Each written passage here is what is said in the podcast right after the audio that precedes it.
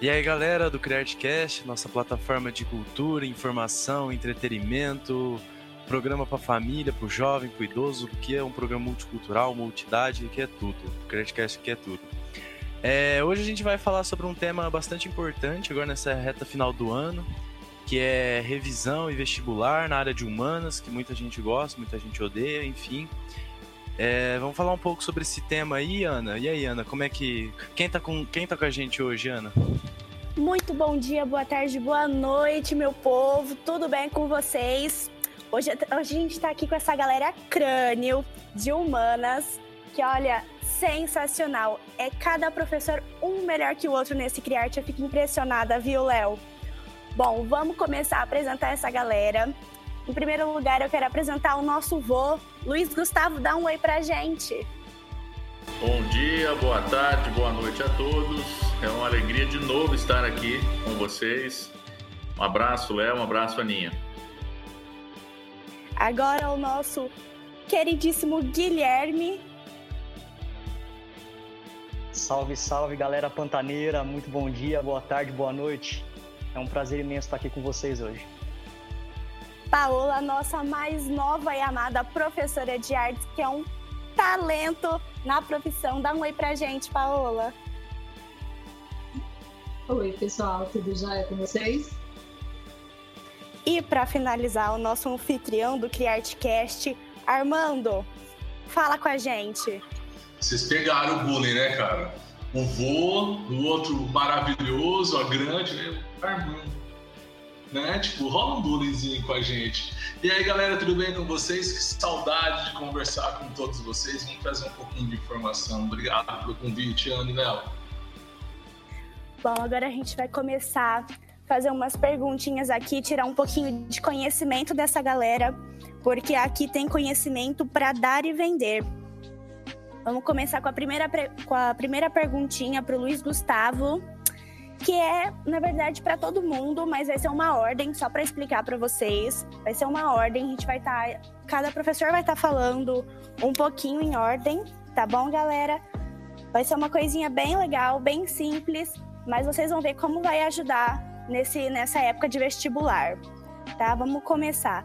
Uh, quais temas é, normalmente mais caem nas suas áreas? Ana, é... normalmente em sociologia e filosofia, o ângulo ele tem uma característica interessante, porque ele é o sistema que mais aprova nos vestibulares, né? Então, nesse ponto já é extraordinário essa realidade.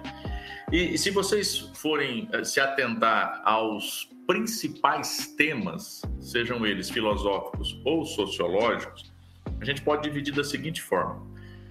Em filosofia, é importante vocês é, ficarem atentos aos principais pensadores da história humana. Né? Algumas obras desses pensadores podem ser inseridas nas questões, a partir delas, vocês então vão ter que estar prontos e preparados para aquilo que é necessário. Vou dar alguns exemplos. Uh, se você dividir a história filosófica, você pode dividir ela na filosofia antiga, filosofia moderna, filosofia contemporânea, e dentro desse escopo todo aí, você vai dividir então com os pensadores dessas épocas e as suas respectivas obras. Como o sistema anglo que eu disse é aquele que mais aprova, ele dá algumas dicas interessantes. As nossas apostilas já apontam o caminho. E, basicamente, nós temos, inclusive, também uma apostila revisional, que é totalmente direcionada para vestibular, de, é, os vestibulares e o Enem também. Então, nesse contexto, eu poderia dizer o seguinte: por exemplo, é, Platão, esteja atento a algumas obras de Platão. Por exemplo, Fedro de Platão, é um texto que aborda sobre amor, loucura, alma. Então, fique atento nesse sentido. Ética a Nicômaco, de Aristóteles. Então, eu estou me atendo aos grandes, e são textos que caem muito em vestibulares. Né? Essa obra aristotélica ela seria um conjunto de aulas ou palestras feitas por esse filósofo que aborda sobre o agir humano. Então, fique atento. Eles podem colocar partes desse texto para ser inserido, inclusive, no vestibular. Aí você vai ter, claro, outros grandes pensadores, meditações de Descartes, a maiêutica socrática, discursos sobre a origem e os fundamentos da desigualdade entre os homens de Rousseau, é, verdade e mentira de Nietzsche. Então, assim, estes textos que estão inseridos na nossa apostila, eles são importantíssimos dentro desse contexto é, da filosofia. No âmbito da sociologia, vocês também precisam estar atentos a algumas realidades que são absolutamente presentes nisso também. Por exemplo, o que seria ideologias no mundo hoje polarizado que a gente vive, entender conceitualmente o que é, as percepções, como é que se dá essa realidade é importante.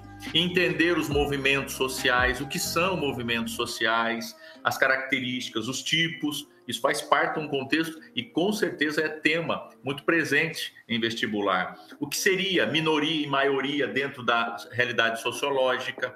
Isso é importante também.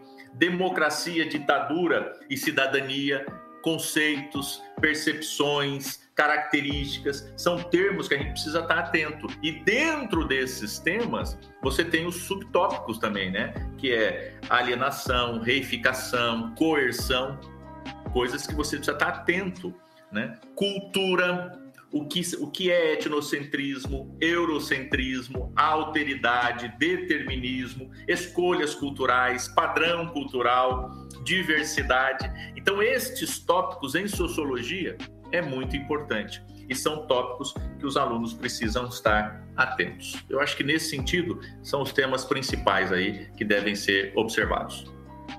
Vamos lá então, galera. Dentro da geografia, a gente tem uma, uma vertente, né, um braço de estudos que é a estatística, né, geoestatística. Então a gente consegue fazer através dos últimos vestibulares, né, os mais concorridos do país, as estatísticas de questões sobre quais temas geralmente costuma ter algumas figurinhas carimbadas, né? Então, a partir dessa análise estatística de alguns temas que estão sempre ali batendo, né, com frequência, é, eu trouxe para vocês aqui uma divisãozinha também em três áreas da geografia para a gente falar um pouco, tá? Uma de geografia física, outra de geografia urbana e uma última de geografia política, tá? Então vamos começar pela geografia física. Né? Nos últimos vestibulares, principalmente os mais concorridos do país, o trio paulista principalmente, tem sempre alguma questão relacionada a agentes internos e externos. Né? O que seriam agentes internos e externos? Seriam os mesmos que agentes endógenos e exógenos, né? que vão trabalhar numa dinâmica de complementaridade, certo?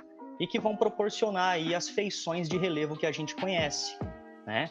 Vale lembrar que nós temos do interior da Terra em direção à superfície uma força muito forte através das correntes de convecção, né, que proporciona o tectonismo, que é o principal agente estruturador do nosso relevo, né?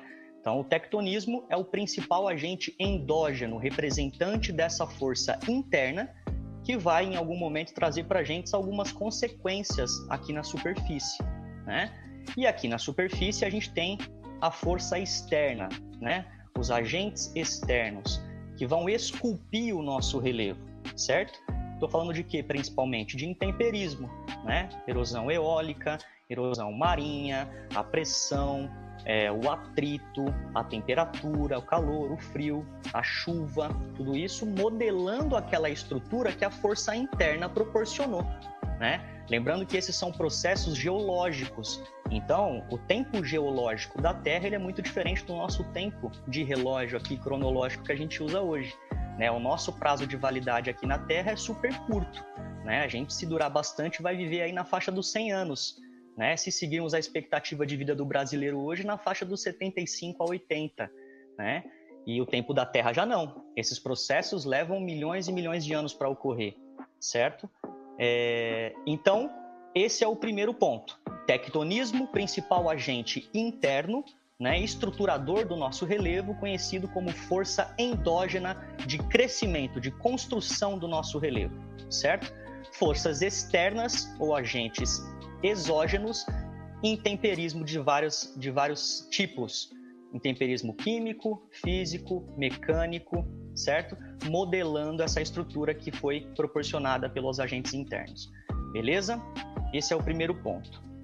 O segundo ponto, que se trata de geografia urbana, eu vou trazer para vocês alguns dos principais problemas ambientais urbanos, né? Que são problemas crônicos que desde o início da década do ano 2000 a gente tem sofrido bastante. Foi quando nós começamos a nos preocupar de fato com os conceitos de sustentabilidade, né? E hoje a gente tem muitas cidades, né, aglomerados urbanos, metrópoles, né, com uma densidade populacional muito intensa, né, e uma produção de lixo diária gigantesca também. Né? Então, a questão da destinação do lixo urbano hoje é um problema muito grande. A questão dos aterros sanitários no país também é uma questão muito importante que a gente tem que sempre lembrar. É, a gente produz, em média, mais de um quilo e meio de lixo por pessoa né, na, nas casas, no, nos ambientes domésticos no país. Né? Então, imagina isso ao longo de uma semana, ao longo de 15 dias, um mês, um ano né? Para onde vai todo esse lixo? Como destinar isso de maneira adequada para não contaminar lençol freático, aquífero, não contaminar solo, não transmitir doenças, não proliferar vetores de doenças como os ratos, os pernilongos, né? Problema de leptospirose, dengue, né? Que são problemas crônicos, escorpiões, né? Então esse é um ponto interessante que a gente tem que, que a gente tem que tocar. Um outro problema ambiental urbano é a questão da chuva ácida, né? Essa também tem sido cobrada sempre nos vestibulares, né? A chuva ácida que muita gente pensa que ela já é produzida de maneira diferente para ser ácida, né? E na verdade não é assim que funciona. É um processo de chuva normal, né? Com evaporação, condensação, precipitação tradicional, mas quando esse pingo de água, esse pingo da chuva, esse vapor d'água entra em contato com o smog, que é o material particulado, né, a poluição que está solta aí na atmosfera, quando eles se misturam, eles vão se transformar numa nova composição. E a partir desse momento, ela se transforma numa chuva ácida, né? capaz de corroer a superfície. Então a gente percebe fachadas de lojas corroídas, estátuas, monumentos, pinturas das casas, grades, portões, carros, né, corroídos, né, por conta da chuva ácida, né? Então é dessa maneira que acontece. E o smog é um materialzinho particulado que consegue passar, né, pelas nossas vias aéreas aí para quem tem problema respiratório, como bronquite, sinusite, asma, acaba sofrendo bastante aí nos grandes centros com, com esse fenômeno, tá? Mais um ponto de problema ambiental urbano é, são as ilhas de calor, né? As ilhas de calor, que quase todas as grandes cidades e as cidades médias hoje têm alguns pontos da cidade que apresentam 2, 3, 4 graus a mais de temperatura que os bairros mais afastados pelos materiais que a gente utiliza nas nossas construções hoje, né? Pela impermeabilização, asfaltamento, a coloração, o tipo de material, às vezes visando mais a economia, né, e não o conforto térmico, a questão da reflectância, do albedo, que são conceitos, né, físicos e geográficos de capacidade de absorver calor, de refletir calor, né? A, o desmatamento, a retirada das nossas árvores, principalmente, contribuindo para a umidade ficar muito mais baixa, né? Então a gente tem algumas bolhas de calor em algumas áreas centrais da cidade que apresentam um desconforto térmico muito maior do que outras. Né? Isso é o fenômeno de ilhas de calor. A gente tem também, pegando o gancho da impermeabilização, a questão das enchentes, né? as enchentes e as inundações, que hoje são muito frequentes. Né? A gente tem chuvas torrenciais constantemente, principalmente no verão, né?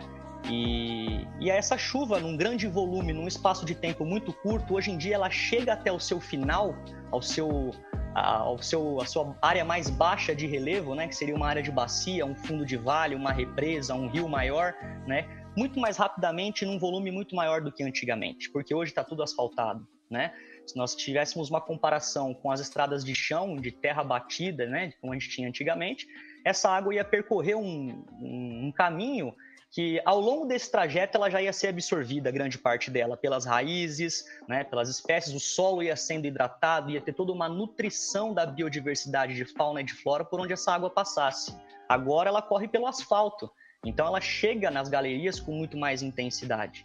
Né? Sem contar que as galerias hoje já estão cheias de lixo, né? Pela falta de conscientização aí das pessoas nesse sentido de destinar também garrafas, cigarro, enfim, embalagens de um modo geral nas ruas que vão parar tudo nessas galerias, né? É um outro problema ambiental urbano que a gente tem que destacar aí. É, fechando então os, os problemas ambientais urbanos. Agora, na, no setor de problemas geopolíticos, né, na questão política da geografia, eu quero destacar a politização das, das nossas vacinas hoje. Né?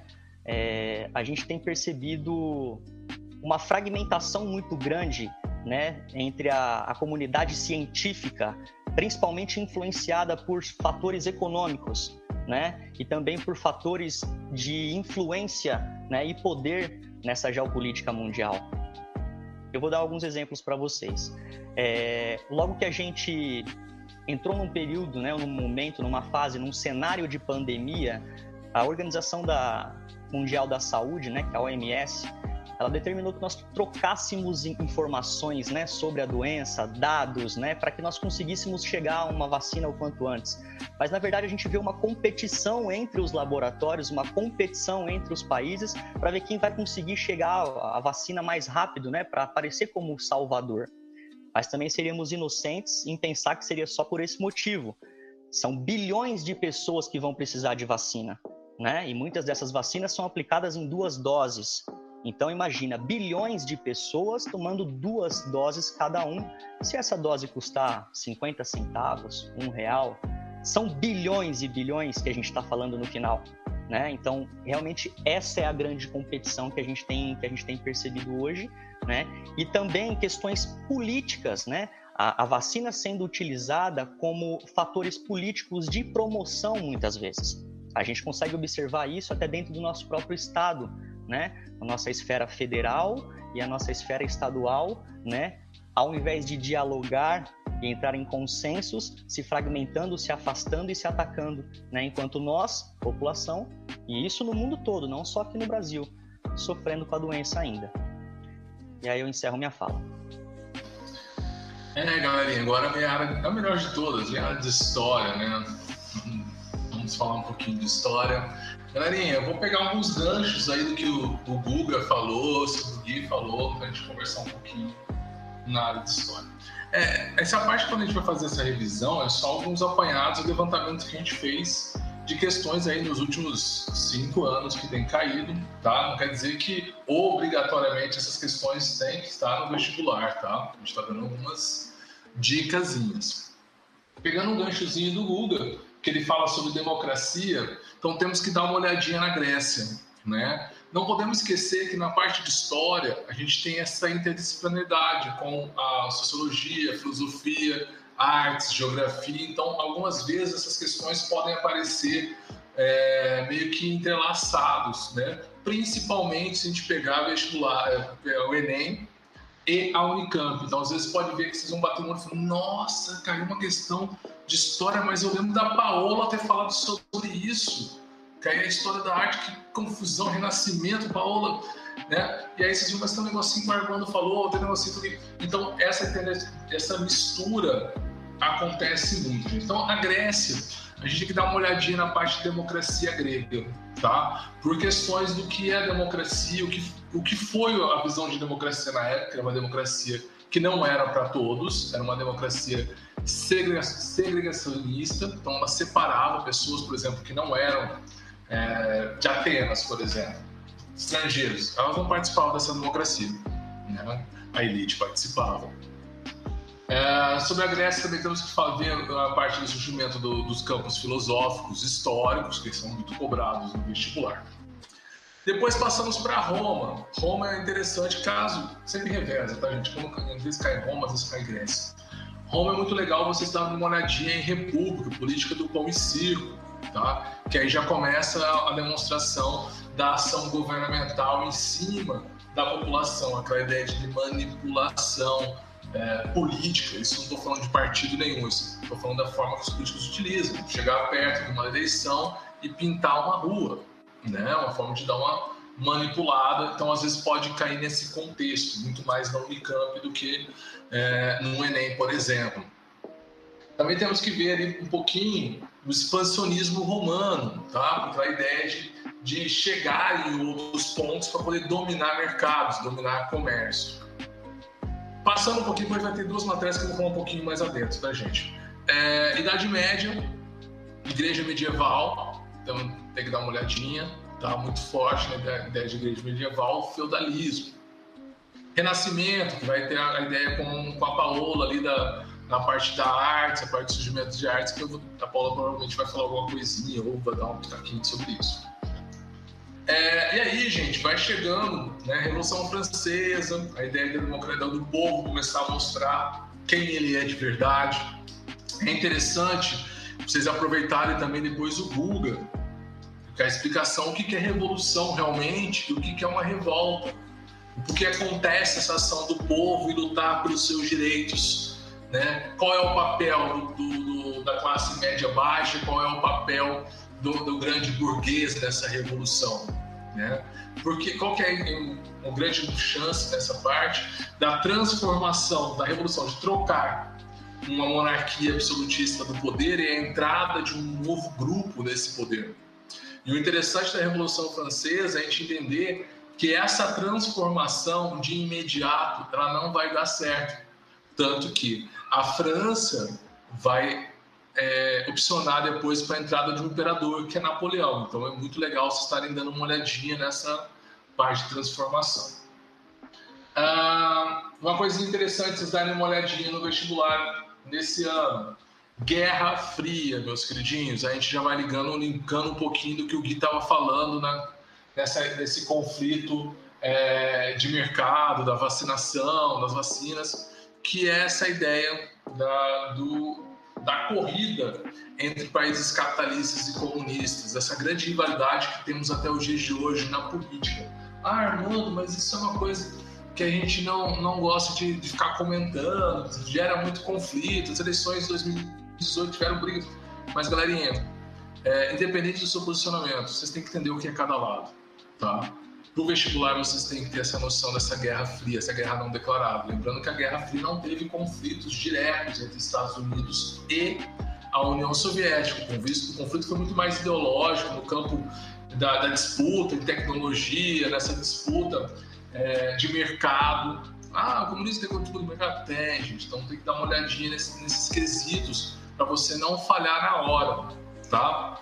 Uma das coisas muito importantes nessa ideia é a gente res, res, é, reforçar que a Guerra Fria ela não é um, um, período, um acontecimento isolado. Ela vai ter grandes influências no território brasileiro, desde a formação da nossa república, com o surgimento é, da República das Espadas, vindo com o positivismo, que é aquela ideia de valorização da tecnologia, do comércio, mas de valorização de uma bandeira de uma escolha de um, de um lado dessa bandeira, e com a chegada depois no, nos governos é, do Getúlio Vargas, né, do regime militar, que vai ter o surgimento do que a gente chama de golpe militar.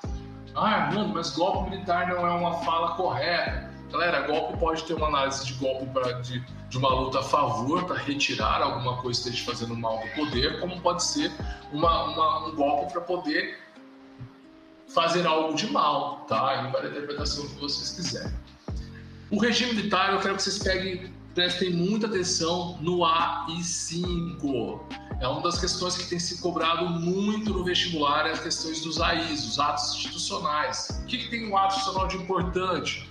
O ato institucional é uma ação governamental que existe, não é algo criado pelos militares, que no ato, no momento de emergência, o presidente pode colocar em prática alguma ideia dele. O ato institucional 5, ele retira alguns direitos civis, como o habeas corpus. A ideia de você se defender em liberdade, não preso, tá? Desde que você tenha algumas qualificações para isso, não é só pedir e aconteceu. Por que, que eu falo do ato institucional 5? Por conta da luta de algumas liberdades, alguns grupos no país para os seus direitos, que a gente entra novamente no, na fala do Gui, né? que é essa ideia da, da população querer, na parte urbana, existir. Né? A partir da, do, do regime militar, começa a surgir por meio de algumas pressões, por exemplo, direitos, alguns direitos indígenas, não muito, né? a divisão de terras ainda é bem, bem precária, mas é, é criado, por exemplo, a FUNAI durante o período militar. Isso é muito importante, porque tivemos alguns problemas no período de 2018 para cá com a perseguição e a morte de alguns grupos indígenas. A atualidade pode influenciar na questão de história, também na sociologia, filosofia e geografia. Tá? No final do regime militar, temos também a criação da nova Constituição, que é a Constituição Cidadã, né? A criação dentro do Código da, da, da Constituição vai criar a, a ideia de que é, racismo, agora oficialmente na Constituição, é crime. Ah, Armando, vai falar da parte da, da, do problema que aconteceu esse ano, ano passado, com alguns negros sendo mortos? Pode ser que influencie o cara que vai montar, que montou as questões não nos vestibulares do trio paulista, como o Gui disse, tá bom? Então, galerinha, as principais questões, Segunda Guerra Mundial, cai, cai, são questões muito mais voltadas à disputa entre nazismo e os aliados, por exemplo. Não confunda essa, essa disputa com a Guerra Fria, tá? Essa disputa é simplesmente para tirar os estados totalitários que sacrificam sua população e tentam domínio geral dentro da Europa. Tranquilo? É, questões do Brasil, mais algumas. Segundo reinado, né? O que é interessante vocês dar uma olhada no segundo reinado.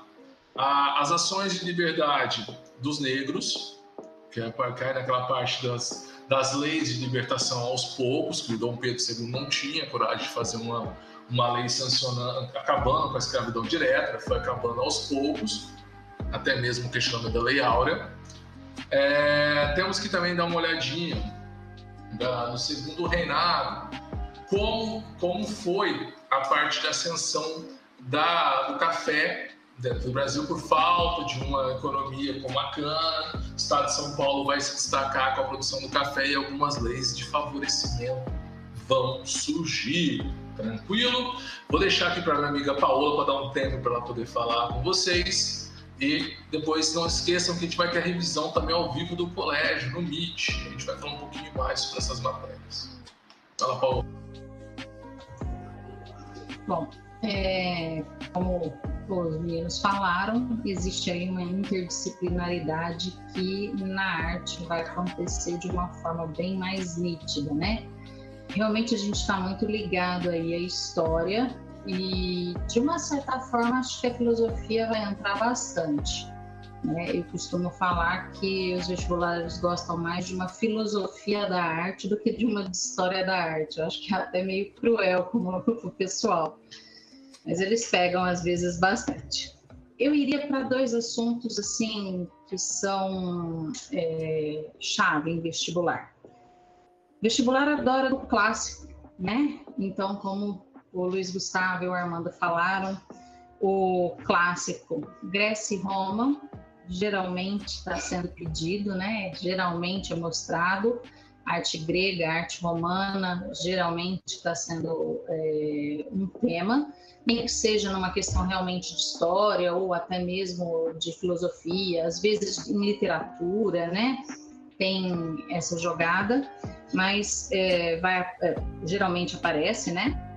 E aí cairia já para Renascimento e Barroco. É o clássico novamente, um clássico revisto, mas eles gostam bastante desse tema, né? Barroco, Renascimento vai ser assim, eu, eu não, não costuma cair, costuma despencar. Todo vestibular costuma pedir um renascimento, né? Eu acho que é, que é o tema mais batido de vestibular. Se fosse para postar em outros temas, o que, que eu acho que vestibular gosta bastante? Em contraposição ao clássico, ele vê bastante arte contemporânea. É engraçado isso, né? Ele vai lá no antigo, ele gosta lá da antiguidade, aí vem uma modernidade que é super atual e uma coisa que ainda está muito fervilhando, né? O que, que eles pegam dessa modernidade? Eles vão partir para a semana de 22. Ah, mas é 1922, Paola, já faz um bom tempo Faz, faz um bom tempo, mas a gente não dá a devida importância e talvez a gente estude muito pouco isso, né? A gente vê um pouco em literatura, vê um pouquinho em arte, a gente não dá aquela importância. Então, fica meio que é, esquecidinho, né? E, e, é um tema que o pessoal gosta de pedir, né? Então, a semana de 22 é um tema importantíssimo para a gente saber. É, ao mesmo tempo, o Armando lembrou, arte no período da ditadura. Gente, o vestibular está adorando falar do, do, período da ditadura. Ultimamente, né? Estão falando tanto da. Nós estamos, né? O Guilherme falou ainda, nesse momento político, nós estamos meio que fervilhando política há algum tempo. Então, eles têm pedido bastante arte no período político. Foi um, um período de ditadura, como ele falou do AI-5 é, teve uma repercussão muito grande no, em vários artistas. Vários artistas se posicionaram contra, a favor, fizeram coisas para ajudar o governo, contra o governo. Isso aí já é também realmente não interessa para a gente o posicionamento, interessa assim entender o que aconteceu. Então é legal a gente ter uma noção disso, porque eles vão pedir, né, vão procurar. E eles gostam também de falar de coisas atuais. É, como ele falou também desse, dessa coisa da política, é, vários, eu tenho visto vários posicionamentos assim de ativismo. É um terminho que quase não está sendo usado, é, é, meio novidade, mas é um posicionamento artístico com ativismo. Então eles estão chamando de ativismo. E isso tem aparecido também, tá? É, há uns dois anos, minha memória é muito meio ruim para data, é, foi pedido aquela que foi polêmico, que não se nasce mulher, torna-se, né? Isso é um artivismo, né? E aí é um temazinho legal para a gente prestar atenção. Então, algumas coisinhas que a gente vai juntando. Então, olha lá, literatura vai juntando com história, vai juntando com filosofia, vai juntando com arte, né? Vai ficando tudo meio que bagunçado, tá? Grafitagem é legal também a gente pensar se for pensar na arte contemporânea. Tá bom? Bacana. Depois dessa onda de conhecimento, né? A gente tem que saber também que não adianta nada o aluno, principalmente eu sei que às vezes você sabe a matéria toda, só que chega na hora da prova a gente esquece, não lembra, não sabe o que, está falando a questão. É, o que vocês falariam para a gente, tipo, na hora da prova mesmo, a gente conseguir administrar, fazer uma boa interpretação, fazendo um bom tempo, uma questão em cada matéria? De vocês dão algumas dicas, algumas estratégias que você tem? Bom, Léo, é, eu fico bem feliz de perceber essa integração né, da área de humanas, como próprio Armando falou, o Gui e a Paola. E de fato isso acontece mesmo em todas, né? A gente está muito ligado, né? Aquilo que eu falo de filosofia tem a ver com coisas que o professor Armando está falando na história, aquilo que está ali também com o professor Guilherme, com a Paula. Então, tanto é que assim, por exemplo, é, assim, é, você tem que entender, vocês alunos, que é importante dominar sim os conteúdos de cada um dos respectivos conteúdos, todavia conseguir perceber essa interdisciplinaridade. Se vocês perceberem isso, fica muito fácil, porque às vezes você está dominando. Vou dar um exemplo bobo. Você domina alguma coisa, história, e ela vai te apontar o caminho de filosofia, de repente, entendeu? Então, fiquem atentos a isso tentem obter né, essa ligação. Isso vai ajudá-los na é, condução da, de, uma, um vestibular ou de um Enem. Então, essa é a primeira dica geral. Tá? Até porque, por exemplo, é, é, vou dar um exemplo dando sustentação ao que eu estou dizendo a vocês. Né? A filosofia é quase como uma espiral. Né? Se você for é, olhar lá desde os primórdios, você vai entender assim, olha, o surgimento da filosofia, é, tá saindo do mítico para a razão, aí você vem com os grandes filósofos, então você vem o pai da filosofia Sócrates, é, com Platão e o mundo das ideias, Aristóteles e o mundo sensível, a filosofia medieval, olha o que o Armando falou lá, Tá, já está aqui, ela está nessa espiral. Aí depois vem o racionalismo, ciências, a, a, questão empírica, o criticismo, ética, o que, que é o belo dentro da filosofia. Então, estes links, você, você conseguir fazer, é, a, se você conseguir perceber tudo isso, facilita demais. Né? Facilita demais. Então, a primeira coisa, estejam atentos a isso na hora da, da execução do vestibular. Além de outras, de outras dicas gerais, como tranquilidade, é, uma, uma, alimentação leve no dia da prova, e uma hidratação boa, muita água, gente. Toma água demais, né? É, uma boa noite de sono. Além dessas dicas que são gerais, algumas coisas que são importantes, eu vou me focar aqui um pouquinho na filosofia e sociologia. Boa interpretação de texto. Meninos, é, e para isso acontecer, leia com atenção a proposta da questão. Então, leia com calma, atenciosamente, ou seja, interprete corretamente aquilo que está sendo solicitado. Isso é muito importante. É, quase sempre a gente comete o erro da resposta porque interpretou errado a pergunta. Então, é, é isso que vocês precisam fazer. Tenham calma nesse sentido. É, outra coisa em termos de filosofia e sociologia, obviamente que nas outras áreas também tem. Eu, eu, ouvi alguns termos aí que o Gui falou que eu falei, nossa, eu não lembrava mais desses termos, rapaz. Uma coisa antiga. É, olha, faz tempo, Gui, né? Coisas lá, lá de trás, né? Mas existem alguns termos em filosofia e sociologia e que são vocabulários bem técnicos da área que você precisa estar atento. Então, por exemplo, ontologia, epistemologia, são termos que vocês precisam estar é, lendo isso. E como é que você vai é, absorvendo isso? Lendo. Você tem que ler, leia, leia. Isso vai trazendo enriquecimento para vocês nesse sentido. Tá? Estejam atentos a essa realidade.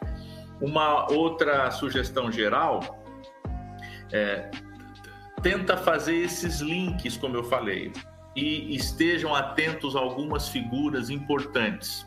Vou dar um exemplo agora na sociologia. É, quando você vai pensar em sociologia, você tem que pensar na sociologia no mundo, o pensamento sociológico no mundo. Se você vai pensar o pensamento, se você vai se ater ao pensamento sociológico no mundo, você tem que pensar na escola de Frankfurt. Você tem que, é, é assim, é, eu não estou entrando em aspectos ideológicos, tá? Concordando ou discordando, mas você tem que entender que isso fez é, parte do contexto sociológico. Você tem que estar atento a isso. É, dele saem muitas outras coisas. Na arte, por exemplo, a questão da autonomia da arte, o pensamento de Adorno. É, é então, essa galera, se você entende isso, você consegue fazer os links. Aí, o pensamento sociológico no Brasil. Se você vai pensar nesse sentido, você vai ter que pensar em algumas figuras fundamentais, né? Darcy Ribeiro, Gilberto Freire, Florestan. Quer dizer, e, e, entendendo esses camaradas, você consegue entender o pensamento sociológico no nosso Brasil. E repito, sem aspectos ideológicos, é só para a gente entender o que, que o vestibular pede. E facilita muito se vocês estiverem atentos a essa realidade. Tá bom? Eu acho que de uma forma geral, essas seriam as ideias ou as dicas para vocês. Certo, depois de uma chuva, de uma tsunami de dicas sensacionais aí, de macetes, né, do, do professor Luiz, eu quero reforçar alguns deles, que é a questão da leitura, tá? Fundamental, não só a leitura acadêmica, não só a leitura didática, não só a leitura disciplinar, não só a leitura específica e fragmentada. Faça todos os tipos de leitura, tá? Fortaleça o seu vocabulário, melhore as suas conexões daquilo que você estuda com aquilo que você vive, né? Tente encontrar sentido e aplicação naquilo que você está lendo, naquilo que você está estudando. Dê sentido para as coisas Tente encontrar algum mecanismo que faça com que dê certo para você a sua técnica de estudo. Né? E para a gente conseguir avaliar se está dando certo ou não, a gente tem que fazer bastante prova, galera. Então, vamos perder esse bloqueio das provas. Vamos pegar provas na internet, vamos pedir prova para os nossos professores, coordenadores, para que a gente faça provas e se acostume a fazer provas. A gente sabe que tem pessoas que são especialistas em fazer provas, né? E são pessoas que não se auto-sabotam. Então, uma dica que eu dou para vocês é: não façam aquilo que esteja afastando vocês do plano de vocês, né? Sejam fiéis aos planos, né? Então, todas as dicas que o professor Luiz Gustavo deu são muito válidas para que vocês todos os dias vão reforçando os planos de vocês. Vocês vão se aproximando desse plano, dessa meta, né? Então, essa é uma dica. É, dentro da geografia, é interessante vocês sempre lembrarem que muitos das dos processos e das dinâmicas geográficas recebem uma nomenclatura que auxilia a gente a lembrar o que, como é que funciona, é, o que significa, né? Vamos tentar lembrar da origem da palavra, né? Vamos pensar que a geografia ela vai tentar dar sentido a todos os outros, a todas as outras disciplinas, as outras matérias. Né? Ela vai ter ligação com a filosofia, com a sociologia, com a arte, com a história, com a matemática. Né? Então, o olhar crítico geográfico. Utilize as ferramentas que as provas vão te oferecendo. Né? A linguagem não verbal, ela prejudica muitos alunos brasileiros hoje. Né? A, a linguagem que não é escrita, por exemplo, os mapas, as tabelas, os gráficos, né? Não pense que eles estão vindo para atrapalhá-los, mas eles vão trazer informações que, se você estiver tranquilo e sabendo interpretar, você está na frente de milhões e milhões de concorrentes. Né? E falando em concorrentes, em vestibular, o principal concorrente é você mesmo. Então a questão da autossabotagem é crucial, porque qualquer coisa que você fizer antes ou durante a prova pode te desestabilizar. Né? Então se fortaleça, se conheça, teste, né? Vá provando para que quando você chegue no dia que está valendo, isso seja natural, seja automático, tá? Essas são as minhas dicas para vocês aí, galera. Vocês vão vendo que as dicas vão se ligando, né, cara? O, o Guga começou com uma aula pra gente, fazendo conexões, o Gui já foi complementando. E, e é interessante o seguinte, algumas coisinhas que eu tenho que falar para vocês é o seguinte.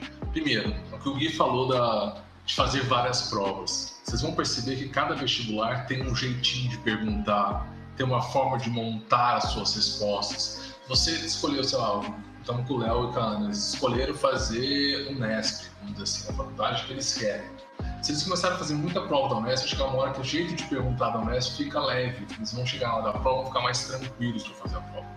Já vão bater o olho, eles já sabem qual é o tipo de pergunta, como é a forma de alternativas né? Então é interessante vocês fazerem o treino para tua calma também na hora da prova, se acostumarem com o tempo de prova, postura de fazer provas. Vocês ficarem muito muito largados na cadeira, vocês relaxam, a mente vai esvaziar, vocês vão ter o famoso branco. Tá? Então postura. Uma coisa interessante que tem que fazer, gente, olhem depois, né, quando depois fizer a inscrição, o local da prova, se fizeram seu, seu, seu local correto, vocês estão no lugar certo a gente que, por exemplo, São José do Rio Preto, coloca São José do Rio Pardo quando chega na hora tá errado e vira mínima na frente. A caneta correta, né? A caneta bique preta, levar os seus documentos, para depois chegar a mãe desesperar, tomar duas multas na rua por causa disso, tá? E o que eu acho mais interessante na prova, gente, a prova de humanas, vocês têm que ser encarada que nem a prova de, de exatas, por exemplo. Prova em branco, entregar sem fazer o exercício é meio complicado. Tá? Então vocês têm que escrever, dar uma pergunta ali, analisa, destrincha a pergunta. Né? Grifo que você sabe ali, puxa uma setinha que está sabendo, dá uma olhadinha, lê a questão toda, depois vocês lêem as alternativas, depois vocês vão vindo analisando, comparando o texto, né? Que é uma coisa para vocês não caírem nos peguinhos, nos distratores que a gente chama, né? Com a taxonomia de Bloom. Então, dá essa, essa olhadinha nas palavras, as frases de resposta, às vezes uma palavra, uma vírgula, um não, já te tira a alternativa correta.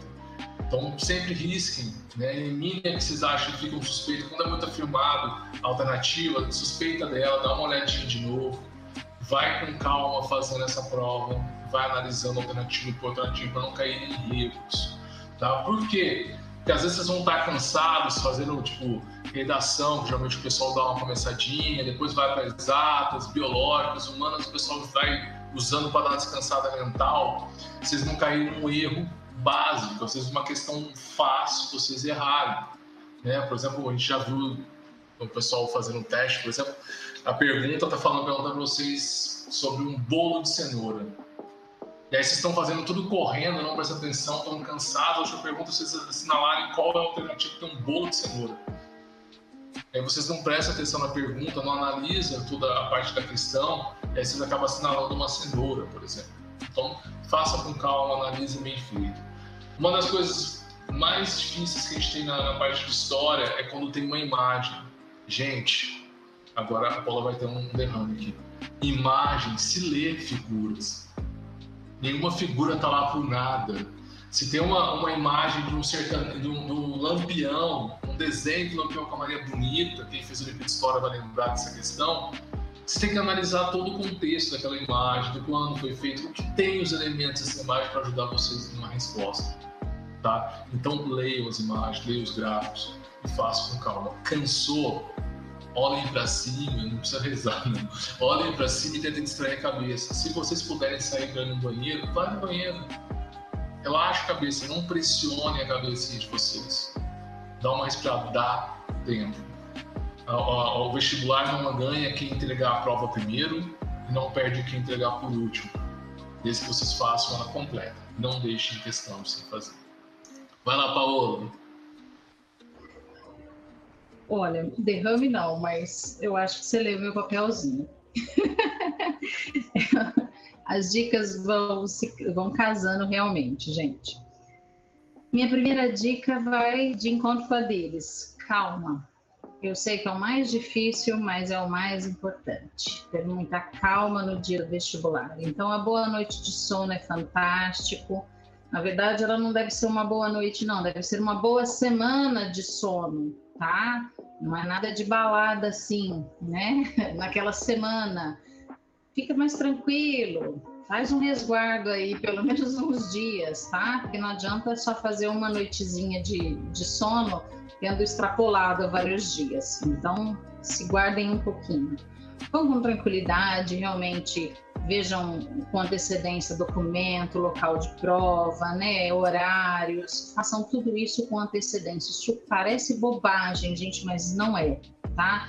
Tenho uh, vi excelentes alunos perderem inscrições, perderem vestibular, perderem o ano todo de estudo, porque assinalaram São José do Rio Pardo, por exemplo. Eu vi isso acontecer, tá?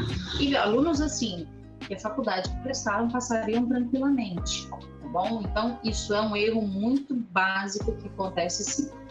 É, na minha área, então, fazer relações com outras disciplinas é importantíssimo com história principalmente, está muito ligado. Então é importante vocês fazerem essas relações, mas a literatura, a filosofia, às vezes é, na gramática dá para você fazer algumas relações também, porque o que o Armando falou é verdade. Arte é leitura de imagens. Sempre que a imagem aparece no vestibular, ela está te dando alguma informação importante. Ela não está lá de enfeite. Ela não é um enfeite ela é uma informação importante. Às vezes a resposta está ali na tua cara, só que você não leu.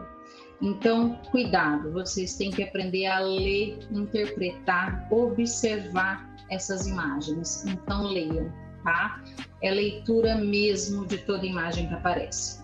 Tome muito cuidado quando as afirmações são absolutas. Nunca acontece tal coisa, sempre é assim. Isso eu acho muito radical, né? Dentro da arte, o radicalismo não é muito bem visto. Então, vão com cuidado, analisem bem quando as alternativas são nesse sentido.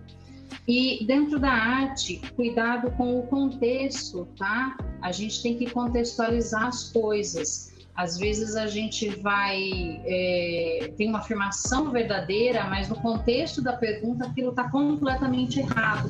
Então tome cuidado. Minha foi super barulhenta, desculpa, gente. então tomem cuidado com isso. O contexto da resposta tem que ser coerente com o que foi perguntado. A afirmação pode ser correta, mas não para aquilo que foi perguntado, tá? Então, muito cuidado com isso. Acho que seriam essas as minhas dicas, tá bom? Meus caros colegas, a gente sabe que é complicado essa época de vestibular, essa época de provas, né? Mas saibam que nós temos uma equipe toda, temos um colégio Criarte inteiro para vocês, para dar um suporte muito legal, né? É, coordenação, diretoria, professores, tá todo mundo aí para te ajudar, para te apoiar nesse momento complicado e super importante para as nossas vidas. O nosso CriArtCast já acabou, mas teremos mais. Teremos muito mais matérias, muito mais muito mais matérias por vir, certo? Agora eu vou pedir para os nossos caros professores darem a sua despedida, dar o seu o seu adeus e uma fala de tranquilidade para os nossos colegas.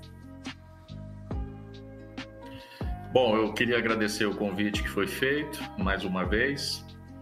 É, parabenizar os colegas, né? Novamente. É, Armandão, é incrível como a sintonia, né? Que existe entre nós é, é gostosa. A gente não combina e sai tudo parece que parece parece que sai combinado, mas não foi combinado, né? Isso é muito legal. Meninos, é, eu finalizo. Eu gosto muito. Eu sou uma pessoa que gosta muito de poesia. Eu vou fazer uma pequenininha é, que eu acho que tem a ver com, com esse momento de vocês, tá? Ela é mais ou menos assim. Se as coisas são inatingíveis, ora, não é motivo para não querê-las. Que tristes os caminhos se não for a presença distante das estrelas. Mário Quintana. Ou seja, é... vai atrás delas. Fiquem firmes. Abraço a todos. Eu quero agradecer mais uma vez o convite. É um prazer imenso estar junto de pessoas maravilhosas como vocês e competentes como são. Professor Luiz, Paola, Armando, jovens Ana e Leonel, muito agradecido, um prazer. Vocês são excelentes também. Quero desejar a todos os vestibulandos aí, os estudantes de um modo geral, é, que vocês tenham disciplina, discernimento, principalmente, para que vocês consigam tomar as decisões corretas de acordo com os planos de vocês, tá? E que no final a gente possa comemorar todos juntos. Um forte abraço do Pantaneiro. É, galera, mais um programinha. Queria agradecer o convite da Ana e do Léo. Agora eu sou participante, né? Não estou mais na parte da apresentação. É, queria agradecer demais meus colegas, como o Guga falou, humanas é diferenciado, né, gente? A gente é igual o Olaf, a gente agora adora abraços apertadinhos, a gente tem uma ligação totalmente diferente. Para mim, a melhor, a melhor área que tem é essa. Não podem falar o que for, não existe melhor. São os mais simpáticos, os mais bonitos, no caso do Gui, né? Então estamos aí uma beleza sempre eterna. Meus queridos alunos, eu vou dizer para vocês o seguinte: vocês estão preparados, vocês estão mais do que prontos, a gente confia demais do que é, o que a gente podia fazer, nós fizemos, o que vocês podiam ter feito, vocês fizeram. E eu sei que o aluno cria arte é diferenciado, não é qualquer aluno, né? Vocês são humanos, vocês são é, muito ligados ao colégio, ligados ao saber. Então eu sei que o, a conquista vai vir, né? Faça com calma. Tenham essa calma, seus objetivos vocês alcancem. Se vocês realmente quiserem, focarem, tudo vai dar certo. Né? Eu não sou de poema igual o Guga, só lembrei de uma agora, que numa realidade de vocês, talvez do, dos professores aqui, tem uma música, um, um poema que diz assim: tudo pode ser, só não possa esperar. Lua de cristal. É, muito obrigado por tudo. Paola, vai lá, querida, com você. Olha, Lua de Cristal realmente eu acho que é mais ou menos. Eu era muito pequena na época, eu vou lembrar vagamente. Mentira! Super fã da Xuxa Péssima. Ó, seguinte, é, queria agradecer, gente, pelo convite. Fiquei muito feliz, gostei muito é, de participar. Foi novidade o podcast para mim, tá? Nunca tinha participado dessa experiência, adorei. É, e acho que vocês estão preparados, sim. É, entrei agora no meio do ano na escola, mas percebi uma galera empenhada, percebi um pessoal é, muito amoroso, muito caloroso. Então, acho que isso faz a diferença, sim, né? É, não é em qualquer lugar que a gente tem isso. E acho que com o jeitinho de vocês, vocês vão conquistar o mundo tá bom? Desejo uma boa prova para todos, que vocês tenham sucesso, tá bom? Obrigada por tudo. Caros professores, meu muito obrigada por cada participação. Vocês fazem total diferença nas nossas vidas. E nesse podcast, então, foi incrível cada participação, cada fala. Tá? Muito obrigada pelas dicas, porque eu ainda estou no primeiro ano, mas logo, logo o terceiro tá aí, né? Que é a o mata-mata. Bom, gente, meus caros ouvintes, muito obrigada por, por ouvirem mais uma vez e por estarem conosco sempre. Léo, muito obrigada por ser mais um companheiro nesse CriArtCast e eu passo a palavra para você finalizar para a gente. Bom, queria agradecer também né, a participação de todos, a audiência, e o Guga me, o Guga me deixou esperado falar também uma, uma poesia. Não tenho medo do escuro, mas deixa as luzes acesas agora. Renato Russo aí, a música aí. É, é isso. Agradeço aos nossos ouvintes da, da França, da Bélgica, do Brasil, aqui os nossos ouvintes aqui que estão próximos de Rio Preto, né, do colégio. E é isso, galera. Valeu, até a próxima.